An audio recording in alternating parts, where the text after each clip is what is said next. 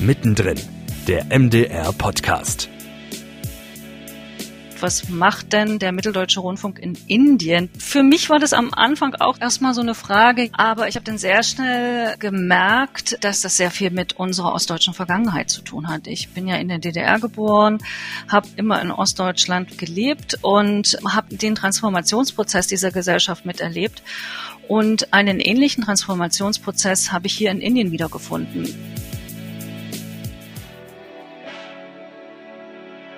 Das hat mir Sibylle Licht erzählt. Sie leitet das ARD-Studio in Neu-Delhi für den MDR. Ich freue mich, dass ihr dabei seid bei einer neuen Folge von Mittendrin, dem MDR-Podcast. Ich bin Maja Fiedler. Wir tauchen hier einmal im Monat in die Welt des MDR ein und schauen mit euch hinter die Kulissen. Im Gespräch mit Kolleginnen und Kollegen erzählen wir, welche Themen uns gerade beschäftigen und wie wir arbeiten. In dieser Ausgabe schauen wir nach Indien und nach Tschechien, genauer gesagt nach Neu-Delhi und Prag. Und zwar im Gespräch mit den beiden Auslandskorrespondenten des MDR, mit Sibylle Licht und Danko Handrick. Wie hat Sibylle Licht ihre ersten Monate in Indien erlebt? Welche Veränderungen hat die Corona-Pandemie für ihr persönliches Leben vor Ort, aber natürlich auch für die Berichterstattung gebracht?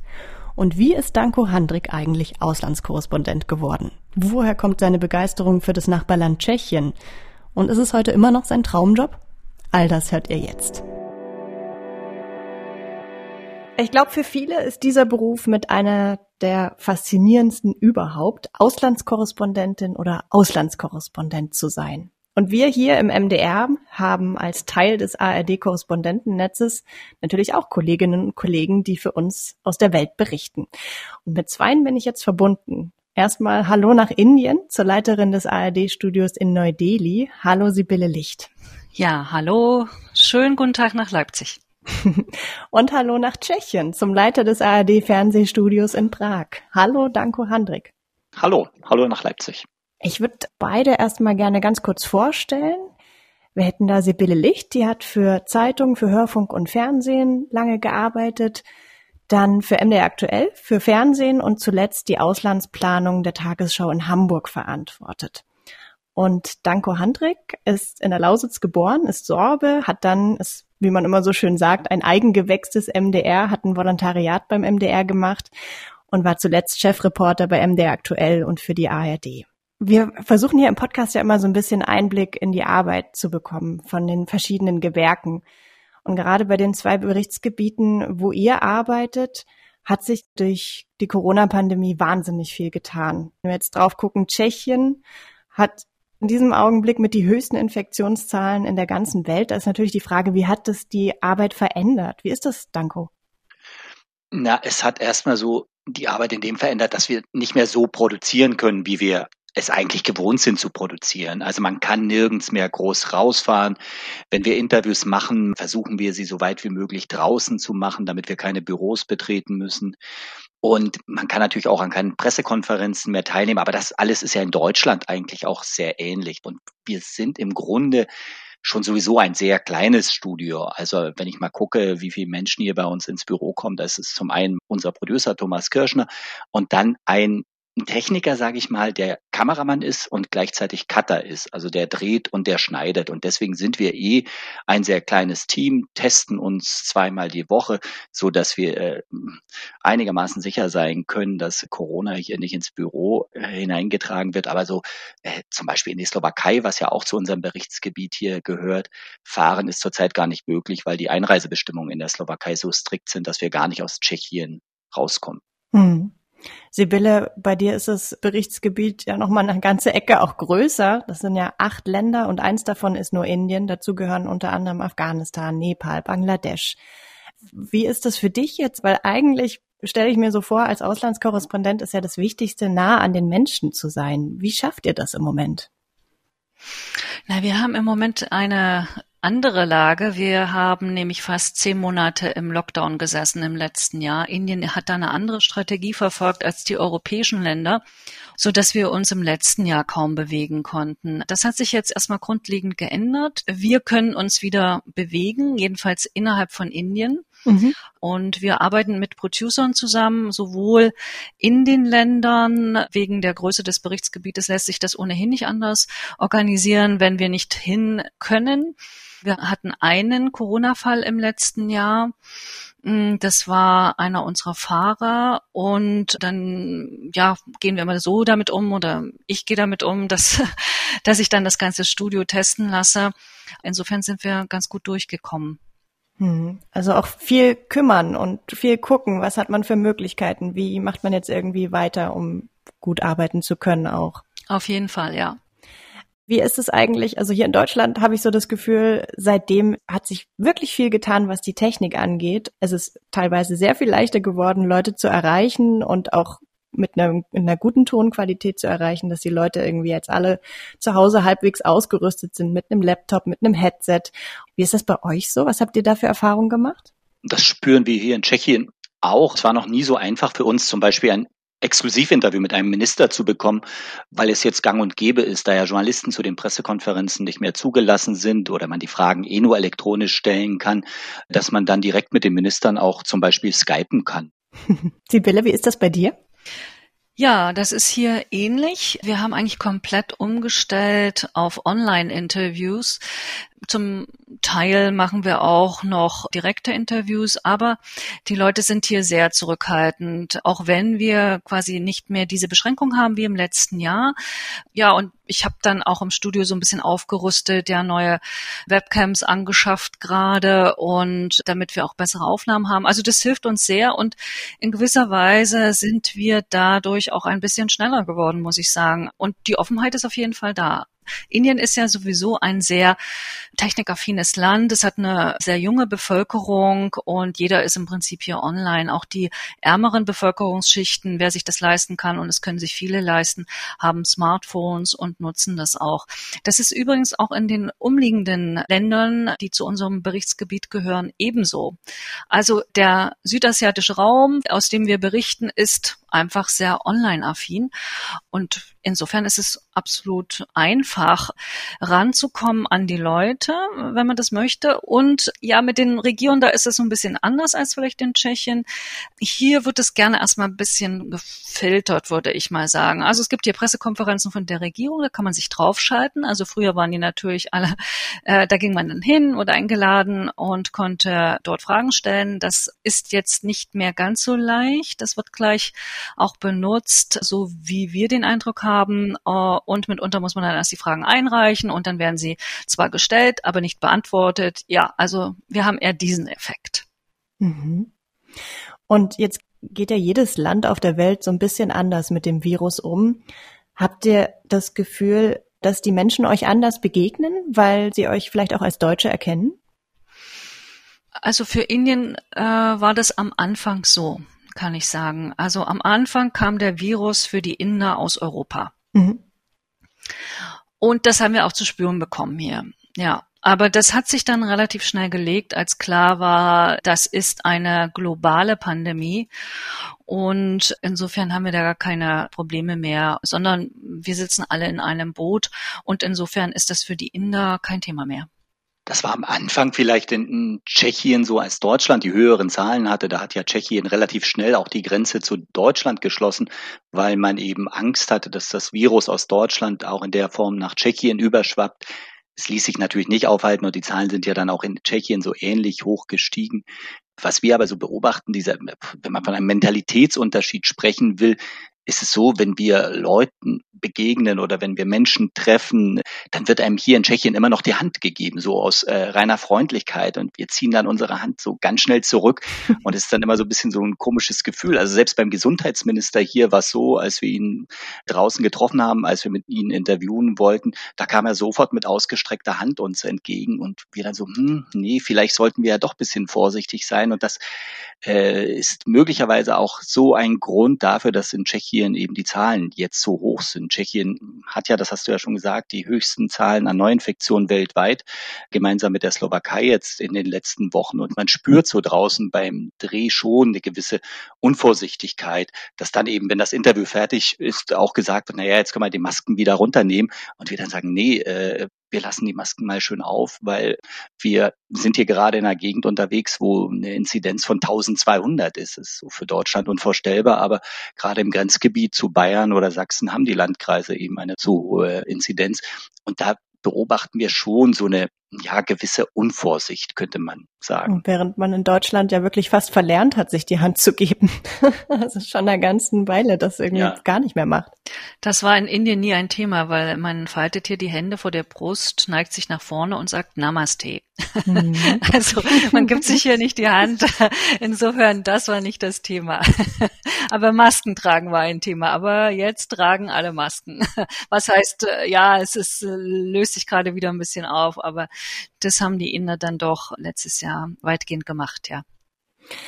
Und klar, als Journalist muss man irgendwie pragmatisch mit allem, was da kommt, umgehen, kann ich mir vorstellen. Dann hat man eben diese Pandemie, dann muss man trotzdem irgendwie weiterarbeiten. Aber wie ist es für euch menschlich gewesen? Also es betrifft ja auch euer persönliches Umfeld, vielleicht sogar Familie. Wie ist das für euch in der Situation? Naja, man hat es ja auch im eigenen Umfeld oder selbst hier in der tschechischen Nachbarschaft oft mit Menschen zu tun, wo man dann noch darüber diskutieren muss, ist es jetzt eine Grippewelle, die wir gerade erleben oder ist es doch mehr? Und äh, dann kommt man und das frustriert einen dann auch schon manchmal. Da kommt man selbst mit Zahlen und Fakten nicht weiter. Also wenn ich dann eben sage, ich war letzte Woche zum Beispiel in Eger unterwegs, auf dem Friedhof gibt es normalerweise 50 Beerdigungen im Monat und im Januar gab es da 150 Beerdigungen und im Februar 140. Das sind doch erstmal Zahlen, die zeigen, Achtung, dieses Coronavirus ist keine Grippe. Und da kommt man hier auch und ja, das frustriert eben dann manchmal selbst so im Bekanntenkreis oft nicht weiter, selbst wenn man diese Fakten dann so vorträgt. Und klar, dieses Virus hat das Zusammenleben geändert und hier in Tschechien spürt man jetzt eben zunehmend und das schon die letzten zwei, drei Wochen, dass man eben so Maßnahmen müde geworden ist, will ich mal sagen. Also die Leute halten sich nicht mehr an die Maßnahmen, sie vertrauen der Regierung sowieso nicht, die ist in Tschechien oder hat in Tschechien in den letzten Monaten sehr chaotisch regiert, was sicherlich auch dazu beigetragen hat, dass die Zahlen hier so in die Höhe geschnellt sind. Also man muss sich das mal vor Augen halten. Tschechien hatte ja im letzten Jahr, im Frühjahr, als es mit Corona losging, da hat Premier Babisch gesagt, wir sind best in Covid. Wir haben die niedrigsten Zahlen an Neuinfektionen in der ganzen Welt. Man hat zum Beispiel auch finanzielle Hilfe an Italien. Dazu hat man Nein gesagt. Man hat gesagt, wieso sollen wir für Italien jetzt mitzahlen, nur weil die diese Pandemie nicht in den Griff bekommen. Dann kam der Sommer hier in Tschechien und auf der Karlsbrücke wurde ein Riesenfest gefeiert. Corona ist besiegt. Da waren Tische aufgebaut auf der Karlsbrücke. Man hat gesungen, man hat gefeiert, getanzt. Man hat das Virus besiegt. Und dann hat man eben im Herbst Herbst hier relativ spät reagiert, als die Zahlen schon hochgegangen sind, Maßnahmen zu ergreifen. Und so kam eben eines nach dem anderen. Im Dezember dann dachte man es, ja, jetzt haben wir es wirklich im Griff, hat man die Kneipen und die Geschäfte wieder geöffnet für zwei, drei Wochen. Und jeder, der schon mal in einer tschechischen Kneipe war, der weiß, so ein Virus fühlt sich vor allen Dingen da sehr, sehr wohl, weil die Leute stehen eng beieinander. Es wird natürlich Bier getrunken, man redet lauter. Und dann hatte man Mitte Januar, Ende Januar die Zahlen so gar nicht mehr im Griff und hat jetzt eben weltweit auch die höchsten Todeszahlen an der Bevölkerung gemessen. Tschechien und die Slowakei. Also diese beiden Länder haben die höchsten Todeszahlen weltweit. Wenn man jetzt mal San Marino außer Acht lässt, da gibt's noch höhere Zahlen. Und das, das liegt eben so ein bisschen daran, dass die Menschen diese Krankheit nicht ganz so ernst nehmen. Und das erlebt man hier eben in der Nachbarschaft, im Bekanntenkreis. Hm. Ja, in Indien ist man damit anders umgegangen. Man hat von vornherein einen harten Lockdown durchgesetzt und auch mit Polizeimaßnahmen. Und da, das ist eben wie schon von mir beschrieben, monatelang aufrechterhalten worden. Und so habe ich mich dann auch in dieser Situation befunden. Ich habe hier hier ein Umfeld, was aus einigen Deutschen besteht, vor allen Dingen und natürlich auch indischen Freunden. Aber die deutsche Community war schon sehr wichtig für mich. Ich bin jetzt noch nicht so lange da. Und die reiste dann fast komplett aus, weil sie zurückbeordert worden sind von den deutschen Institutionen. Dazu gehören Stiftungen oder auch das Auswärtige Amt so saß ich hier zum Teil über, über einige Monate völlig alleine. Und das mhm. war schon eine interessante, ich würde sagen, Selbsterfahrung, mhm. ja, äh, wie man damit umgeht, muss man sich erstmal überlegen. Aber wie gesagt, ich habe es als Selbsterfahrung genommen und habe dann angefangen, Yoga zu machen. Das war so für mich äh, eine Entspannung. Und andererseits hatte ich natürlich immer die Mitarbeiter. Ich habe hier alles umgestellt auf so eine Art Job-Rotation-Prinzip. Also wir sind nicht ständig alle da, sondern immer so zeitversetzt. Der Rest arbeitet eben von zu Hause aus, so dass wir uns nicht immer begegnet sind. Ja, und damit sind wir ganz gut durchgekommen. Aber ich muss sagen, ich war sehr froh, als dann langsam die deutschen Freunde und Bekannte wieder zurückkamen und eigentlich jetzt startet erst so ein bisschen das soziale Leben wieder. Alle sind natürlich noch vorsichtig. Es gibt keine großen Partys. Wenn, dann finden sie draußen statt. Aber ich spüre, und das ist auch bei mir so, äh, aber auch bei den anderen, alle haben irgendwie den Hunger drauf, sich wieder zu begegnen äh, und sich zu treffen. Und das ist ganz normal. Das ist genauso die Situation in Deutschland. Nur, dass wir es uns mittlerweile leisten können. Obwohl die Zahlen hier doch auch hochgehen wieder. Also man weiß nicht so genau, wo es hinführt. Die sind jetzt nicht so überbordend, dass sie also rasant nach oben gehen, aber es gibt so einige Regionen, wo die Zahlen steigen und das beobachtet natürlich die Regierung und hier das Gesundheitssystem sehr genau. Und und wir natürlich mit. Wie nehmt ihr das denn wahr? Jetzt haben wir die ganze Zeit diesen, klar, weil es alle Lebensbereiche auch einfach umfasst, diese Corona-Pandemie, das ist so, so, ein, so ein Fokus, den wir jetzt haben. Ist es so, dass ihr trotzdem auch Themen wahrnehmt, wo ihr denkt, oh, eigentlich müssen wir jetzt auch mal darüber wieder berichten und das fällt jetzt gerade so ein bisschen unter den Tisch? Das kann ich so für mich jetzt nicht sagen. Natürlich, Corona dominierte. Ich hatte eher so den Effekt, das wird vielleicht für Danko anders sein, weil er ja aus dem Nachbarland von Deutschland berichtet. Indien war dann plötzlich sehr weit weg, ja. Am Anfang der ganzen Geschichte im letzten Jahr wollte niemand mehr so richtig was von uns kaufen. Wir sind dann online gegangen. Also wir berichten ja, also trimedial, äh, da habe ich gesagt, gut, dann werden wir jetzt mal gucken, was wir für Weltspiegel, Facebook oder Instagram oder so machen können. Und das, das war dann ganz erfolgreich, so dass wir uns dann äh, dort beholfen haben. Aber ja, also man muss dann irgendwie Möglichkeiten finden, wie man weitermacht. Und, und dann kamen dann auch wieder andere Themen. Denn als dann so auch in Deutschland die Corona-Müdigkeit einsetzte, auch was die Berichterstattung betraf, äh, wurden dann auch wieder andere Themen nachgefragt. Und das ist nach wie vor so. Aber erfolgreich sind immer Themen, wenn ich sie anbiete, die irgendwie in Verbindung damit stehen. Was weiß ich, zum Beispiel ganz erfolgreich wird nachgefragt nach Impfkampagnen oder Impfherstellung oder Impfpatente und, und, solche Geschichten. Ja, wir haben aber die anderen Themen kontinuierlich angeboten. Die politische Situation zum Beispiel hier in Indien oder in den Nachbarländern und so weiter. Also da habe ich nie aufgehört, nicht auch dorthin mhm. zu schauen, ja.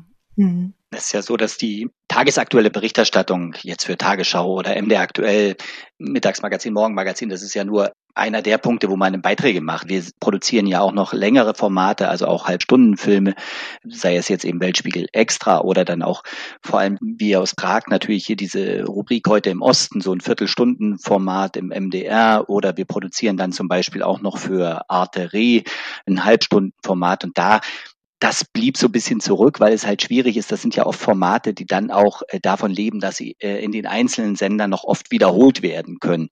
Und wenn dann eben die Menschen da alle ständig nur Maske tragen, dann lässt sich das dieses Jahr noch ganz gut senden. Mhm. Aber das lässt sich eben in zwei, drei Jahren dann, wenn wir hoffentlich dann die Corona-Krise vergessen haben werden, nicht mehr so gut senden. Und diese Themen, äh, da haben wir jetzt zwei wunderbare Themen hier liegen, die wir halt noch nicht umsetzen können, weil wir dafür eben zum Beispiel in Pflegeheimen drehen drehen müssten. Und da können wir in der jetzigen Situation einfach keinen Dreh machen, weil das nicht zu verantworten wäre. Entweder, dass wir uns äh, mit Corona anstecken, aber noch viel schlimmer, wenn wir da Pflegeheimbewohner mit Corona anstecken würden. Und deswegen schieben wir diese Themen jetzt so ein bisschen auf die lange Bank und hoffen, dass sich das dann irgendwann beruhigt, dass wir dann eben auch diese Themen abdecken können. Weil wir haben jetzt in den letzten drei, vier Wochen, sonst produzieren wir hier so im Schnitt in der Woche so 10, 12 Minuten in etwa, wenn man das jetzt zusammenrechnet, tagesaktuelle Berichterstattung plus Reportagen. Und jetzt waren es eben so 20, 25, gar 30 Minuten, wo es aber eben nur monothematisch ums Thema Corona ging. Zum einen Corona hier in Tschechien, aber natürlich auch Corona in der Slowakei zum Beispiel. Und ja, wie gesagt, da hoffe ich eben, dass wir auch die anderen Projekte dann eben wieder mal umsetzen können. Äh, und darauf freut man sich natürlich schon hier. Sibylle, du hast jetzt gerade so schön gesagt, als ich das angesprochen hatte, mit diesen Themen, dass Indien dann so ein Stück weiter weggerückt ist von, von Deutschland auch in der Wahrnehmung. Und ähm, da muss ich jetzt auch gerade so dran denken, man fragt sich ja vielleicht als Außenstehender sowieso auch, warum hat denn eigentlich der Mitteldeutsche Rundfunk die Federführung? Was ist denn die Kompetenz dieses Senders für den Bereich Südasien? Vielleicht kannst du das mal kurz erklären, warum wir eigentlich da ein Studio haben. Ja, einerseits hat das historische Gründe. Der Mitteldeutsche Rundfunk ist ja nach dem Mauerfall erst gegründet worden. Seit 1991 sendet er und ist zur ARD dann gestoßen, also ein Mitglied der ARD. Und die Auslandsstudios in der ARD waren sozusagen aufgeteilt über die Welt. Und nun ging es darum, welches Studio der Mitteldeutsche Rundfunk denn da bekommen könnte. Und ähm, da gibt es natürlich eine große Konkurrenz.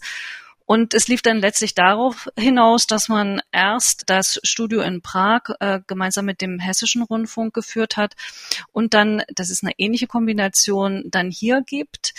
Außerdem hat der Vorgänger, der quasi hier was abgegeben hat, war der Norddeutsche Rundfunk. Der sitzt hier auch noch mit im Haus, nämlich hat heute die Studioleitung für den Hörfunk.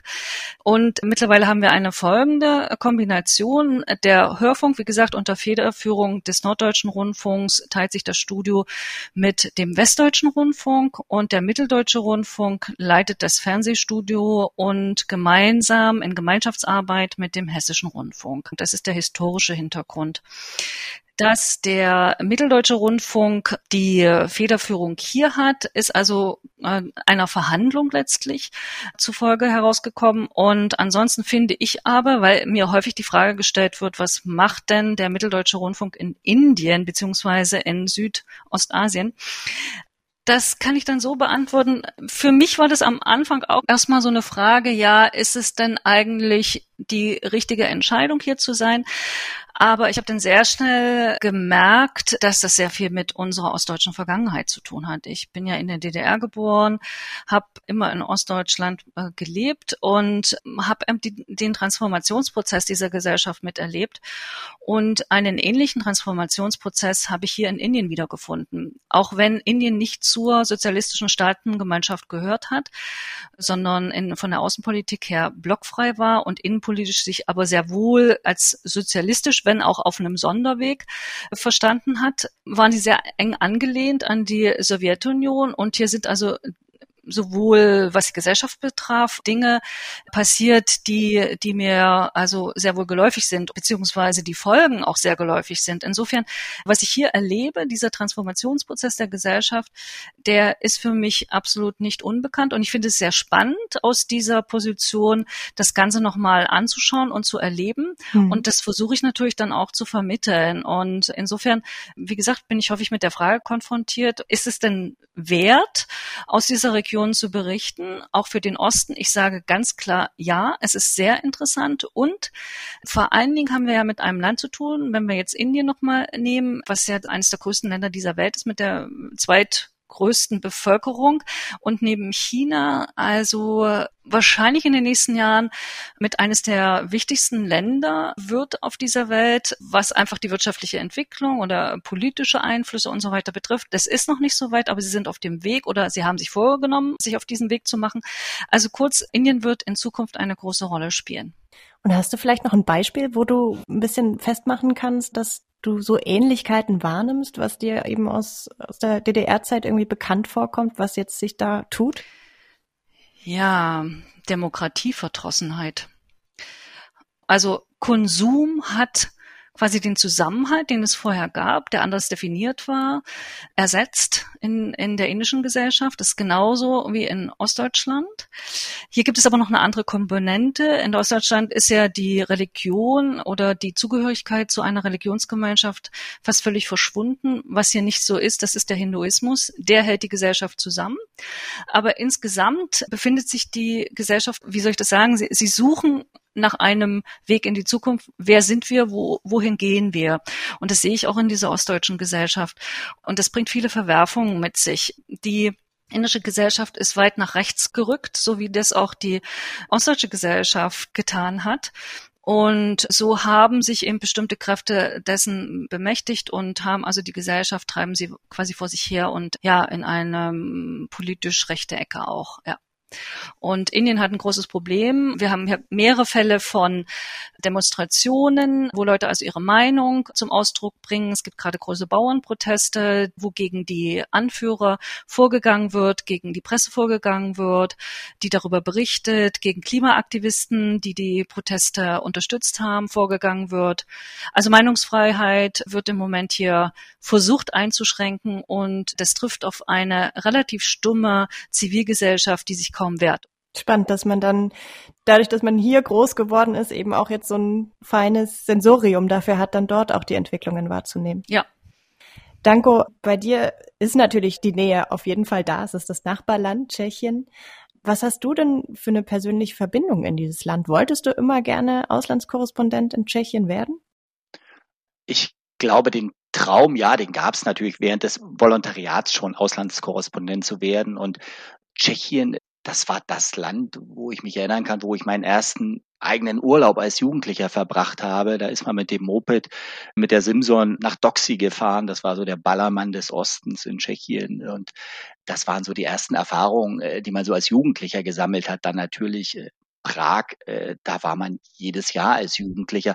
Von daher, äh, klar, geträumt hat man davon und ich kann mich noch erinnern, äh, wir hatten ja als Volontäre dann immer so ein Abschlussgespräch beim Chefredakteur und wir haben uns den Scherz gemacht, so gestoppt, wie lange wird welcher Volontär beim Chefredakteur sitzen? Und es waren so immer so in etwa zwölf, dreizehn Minuten. Und nach elf Minuten dreißig habe ich dann die Frage gestellt, na, ich würde ja gern Auslandskorrespondent werden. Und da fing der damalige Chefredakteur Wolfgang kannte mich an, ja, Auslandskorrespondent, da gehört einiges dazu. Da muss man, und das ist ja das Höchste. Und mein Gespräch dauerte dann 19 Minuten und, und dann hat sich der Traum relativ schnell erfüllt. Also ich war dann erst Vertreter in Prag, kurz nach dem Volontariat und wurde dann gefragt, Mensch, möchtest du nicht der nächste Korrespondent werden? Und da habe ich natürlich äh, sofort zugesagt, klar. Und es ist natürlich auch so diese sprachliche Nähe gegeben. Ich bin Sorbe und die sorbische Sprache, die ist der tschechischen so ein bisschen nah. Ich habe auch nie einen Tschechischkurs belegt, muss ich ehrlich gestehen. Und ich habe es dann eher in der Kneipe gelernt und durch viel Sprechen und durch viel Zuhören und es funktioniert einigermaßen. Ich werde, sagen wir es mal so ganz vorsichtig, verstanden. Du kannst auch Interviews mit dem Ministerpräsidenten führen und er versteht dich. Ja, ja, da bereitet man sich natürlich auch ein bisschen drauf vor und weiß es. Aber bei mir war jetzt letzte Woche zum Beispiel das tschechische Fernsehen zu Besuch und äh, die haben eine Geschichte gedreht, wie das Ausland so die Corona-Situation in Tschechien wahrnimmt. Und da habe ich dann das Interview auch in Tschechisch gegeben und die Redakteurin meinte, Mensch, super, lupenreines Tschechisch aber wir werden es untertiteln müssen. Und dachte ich, ja, super. Und ich habe es jetzt gesehen, Sie haben es nicht untertitelt. Schön. Sibylle, wie machst du das mit der Sprache? Hast du dann immer einen Dolmetscher mit dabei? Hast du vielleicht auch ein bisschen was gelernt? Da bin ich überhaupt noch nicht dazu gekommen, da muss ich ehrlich sein. Nein, also mittlerweile verstehe ich es ein bisschen, aber mit Sprechen ist das nicht so weit. Umgangssprache ist ja Englisch und ähm, ja, und wir haben ja verschiedene Producer. Also wir, ich arbeite mit drei Producern im Studio zusammen. Mhm. Und wenn wir draußen drehen, haben wir nochmal einen weiteren Producer dazu. Das hat verschiedene Gründe. Erstens die Sprache. Es gibt ja in Indien, ich habe keine, keine Zahl im Kopf, aber also enorm viele Sprachen ja. mit nochmal unterschiedlichen Dialekten, so dass also so vorkommen kann, dass unsere Producer, die sprechen alle unterschiedliche Sprachen, die hier vorkommen in Indien, trotzdem äh, diese Sprache nicht verstehen können, weil der Dialekt noch mal ganz anders ist. Also es ist eine große Vielfalt und aus diesem Grunde arbeiten wir dann immer mit Producern zusammen, die vor Ort äh, sich auskennen und die Dialekte dann und äh, die jeweilige Sprache dort beherrschen. Außerdem ist es so, dass ohne diese Zusammenarbeit man eigentlich sich nicht durchs Land bewegen kann, weil einfach die Türen einem nicht aufgemacht werden. Also man braucht immer Leute von vor Ort und dann funktioniert das. Ja. So, das, das ist äh, so, wie wir hier durchkommen, ja. Und ist es dann auch kein Problem, dass sich die Menschen dann wirklich öffnen, wenn ich mir das so vorstelle, es muss immer erst nochmal ein Dolmetscher übersetzen, was ich jetzt gerade eigentlich gerne wissen möchte, dass das ja doch so ein bisschen eine Barriere auch vielleicht sein könnte. Das ist eine interessante Frage insofern, dass ich da eigentlich noch nie drüber nachgedacht habe. Warum? Weil die Leute hier generell erstmal offen sind.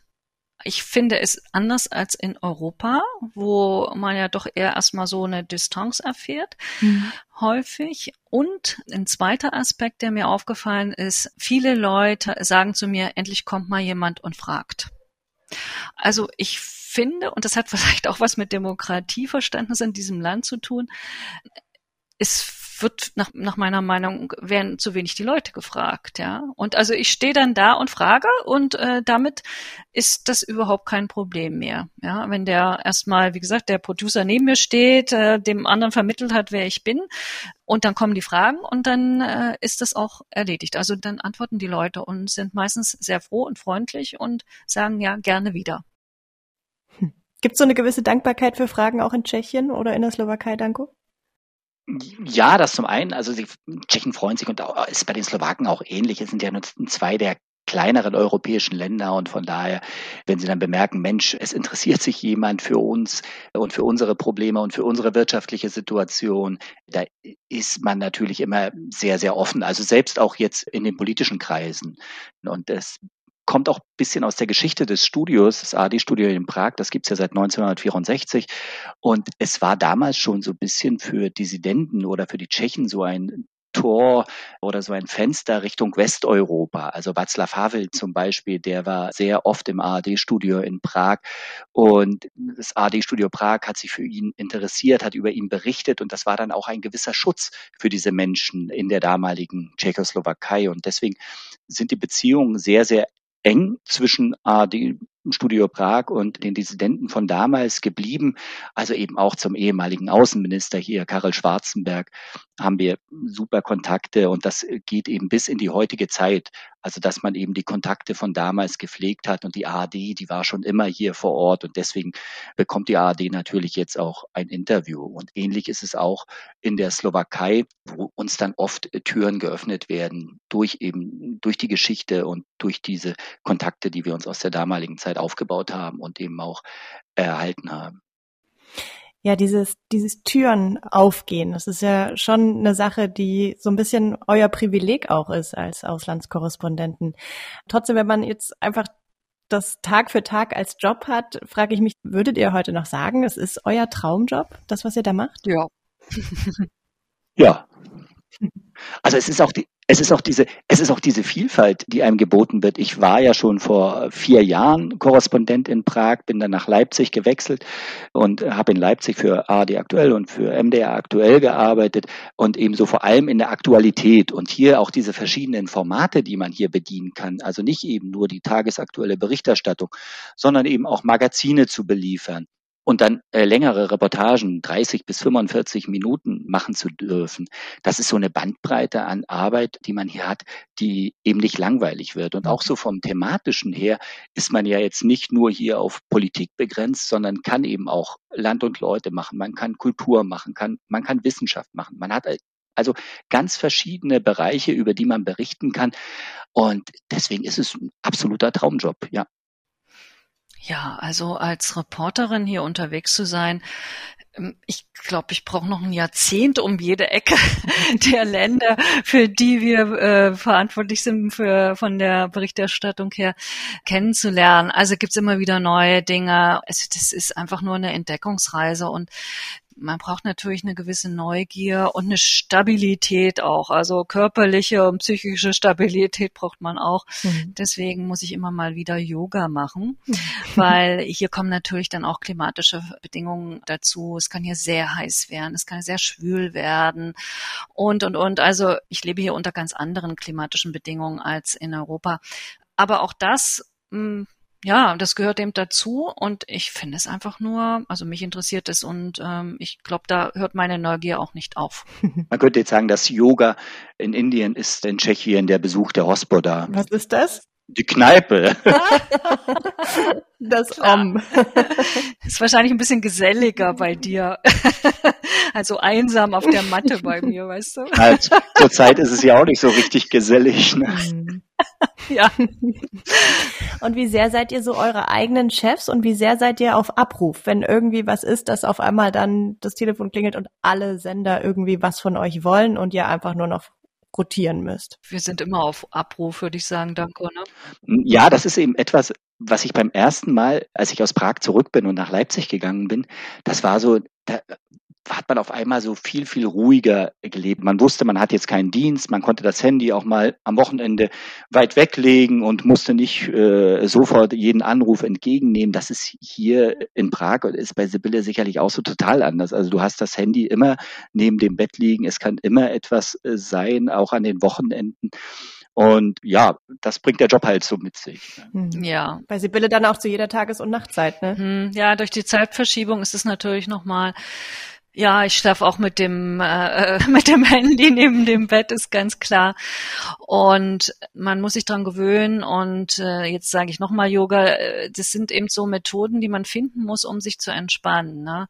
Also weil natürlich das ist es ist ein Dauerstress, ist eine Dauerarbeit. Es gibt im Prinzip so gut wie keine Wochenenden, die völlig frei sind. Ich habe den Luxus ja noch einen zweiten Mitkorrespondenten zu haben. Da können wir uns immer mal was äh, teilen, ist klar, aber der ist dann auch mal auf Drehreise oder im Urlaub oder je nachdem. Also ja, genau wie Danko das beschrieben hat, in Leipzig ist, man macht das Handy aus oder fährt irgendwo in den Wald und dann ist, ist Ruhe. Das gibt es hier nicht. Dann äh, möchte ich ein umso größeres Danke aussprechen, dass ihr in euren vollen Alltag das Gespräch jetzt noch mit habt reinpacken können. Ganz vielen Dank, Sibylle Licht, die Leiterin des ARD-Studios in Neu-Delhi und danke an Danko Handrik, den Leiter des ARD-Studios in Prag. Sehr gerne. Bitte. Fernsehberichte von Sibylle Licht und Danko Handrik, die gibt's immer wieder in der Tagesschau, den Tagesthemen oder auch im Morgen- und Mittagsmagazin von ARD und ZDF. Ausführliche Reportagen und Hintergrundberichte findet ihr außerdem im Weltspiegel, auch online. Und falls in euch auch der Wunsch reift, einmal Auslandskorrespondentin oder Auslandskorrespondent zu werden, eine Chance ist zum Beispiel ein Volontariat. Und die neue Bewerbungsrunde für das MDR-Volontariat beginnt übrigens am 1. April. Mehr Infos dazu erwarten euch auch in einer unserer nächsten Ausgaben von Mittendrin, dem MDR-Podcast. Das war's für dieses Mal. Wenn ihr auch in Zukunft nicht verpassen wollt, was uns bewegt und was der MDR bewegt, dann abonniert uns gern. Mindestens einmal im Monat veröffentlichen wir eine neue Folge auf Spotify, Apple Podcasts und Google Podcasts. Tschüss und bis dahin.